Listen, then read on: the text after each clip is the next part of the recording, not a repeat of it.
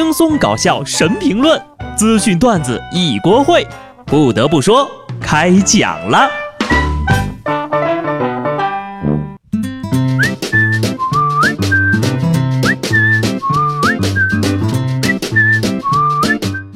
Hello，听众朋友们，大家好，这里是有趣的。不得不说，我是机智的小布。二零一八年六月七号，年度恐怖灾难励志大片《高考》终于是如期上映了。一句诗呀，送给各位考生：五花马，千金裘，呼儿将出换美酒，愿君能上双一流。刷了刷高考的新闻哈，讲真，今年的高考例行新闻和往年差不多，并没有什么不同。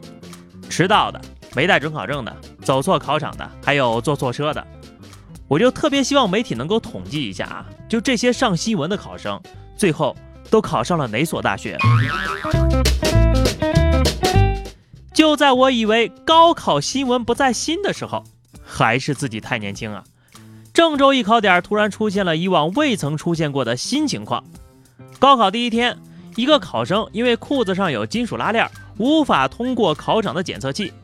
大家伙儿迅速围了过来帮助考生，家长们是想尽了一切的办法，指甲剪、剪刀、手撕。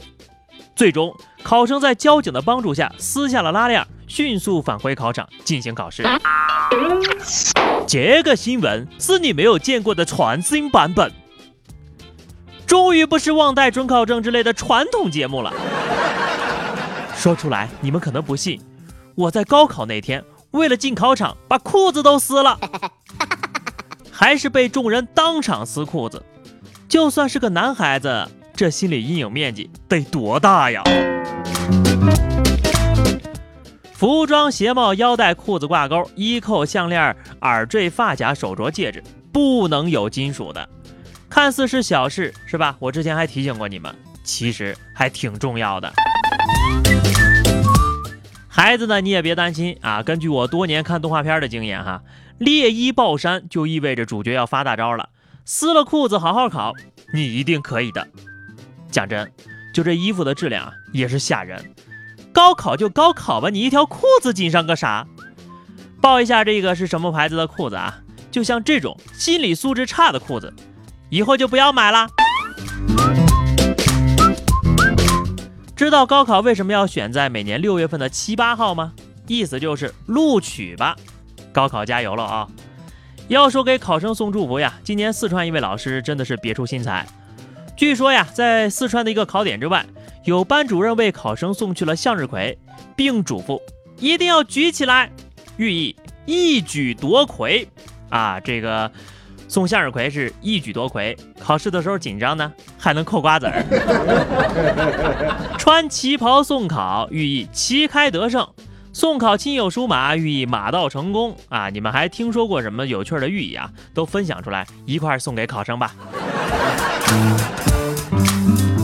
我也不送什么祝福了，就希望呢各位考生能够沉得住气，千万不要提前交卷啊，不然一出门啊你就要被我们的记者朋友们给围攻了。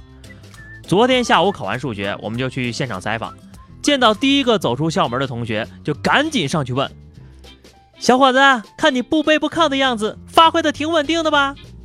那小伙说：“嗯，非常稳定，和平时一样。”没有一道题会做，大家呢都得好好考哈，不然呢只能像周杰伦在大学城附近租个房子等人家下课了。每年高考结束，毫无例外的都要等作文来吐槽一下。全国各地的题目你们也都看到了吧？作为一个资深媒体人，以我多年的吐槽经验来看，今年这个作文题目出的好啊，好就好在呀。不是我高考那年出的，部分地区的高考作文题目，我看了一眼呐，那脑子就是一片空白。我替各位段子手表达一下此刻的心声，这节题目太难，我们就不参加了。不参加归不参加，但是呢，我还是想抖个机灵啊，预测一下二零三五年的作文题目。今年全国卷的题目不是写写给未来二零三五年的那个他吗？我猜哈。二零三五年高考作文应该是给二零一八年的那个他写个回信。也不知道这些题目都是谁出的啊，就真想把这人给揪出来，好好请教一下。今年全国卷三的语文科目考试结束之后，多位考生确认，其中呢有阅读题的材料节选于刘慈欣的小说《微纪元》。刘慈欣本人也回应了，听到这个消息，我还是挺吃惊的，没有想到科幻小说竟然能进去高考试卷阅读题。毕竟科幻文学在我国尚属于冷门边缘文学地带，细想也不是很意外，也算自然。因为当下我们的社会发展变化迅速，科技日新月异，未来感十足，这也必然会在很多方面表现出来。我举报。这个现代文阅读一点也不现代，明明就是未来的。还有啊，这个作者是活的，抓住他，让他做自己的阅读理解。然后你们就会发现，大刘啊写出来的答案和出题人给出的标准答案根本就对不上。你们又用活人的文章做阅读理解了，就不怕变成宇宙中诡异的光吗？这两天呢，可能大家伙的心思全在高考上哈。一条如此重要的新闻，我差点就漏看了。六号，复旦大学人类精子库正式对外试运营，同时面向社会公开招募首批精子库志愿者。至于招聘的要求嘛，没有家族遗传病、色弱、无乙肝等传染疾病，身体健康，没有明显脱发，身高一米六五以上，无明显超重。你符合这些条件吗？这个消息有点突然呐。说的这么隐晦，你直接说不要九零后不就好了？徐峥都不准留后代了，乔布斯都被排除了，英国皇室成员也被淘汰了。你们就是这样对待优秀的秃头男性的吗？啊，秃怎么了？不知道秃了才能变强吗？我想为了人类做贡献都不行了，是不是？是不是呀？周末的时候，就看到我们大学的这个班级群里啊，有同学就问有没有拼霸王洗发水套装的。我突然有些心痛。其实呀，脱发已经不只是人类的问题了。趁着还没秃，赶紧为国家做贡献吧。现在就已经不要秃子了，你们猜猜，他们什么时候不要胖子呢？最后呢是话题时间哈，上期节目我们聊的是给你五百万啊人民币，或者是给你一个上清华北大的机会，你会怎么选呢？听友腿毛少女说，钱对于我根本没有什么感觉，钱是什么？所以，我选择五百万。所以你是想感觉一下五百万有多难数吗？听友关不掉的幺幺零说，必须是清华北大呀。因为五百万或许很诱惑人，但是知识永远是无价的。虽然你说的很有道理，但是我还是想要钱。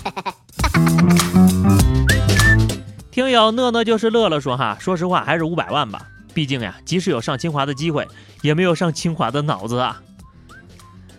你能选这么实在，说明呀，脑子还是挺好使的。好的，本期话题哈，我们来聊一聊，说一个你最让人羡慕的优点啊！欢迎在节目评论区留言。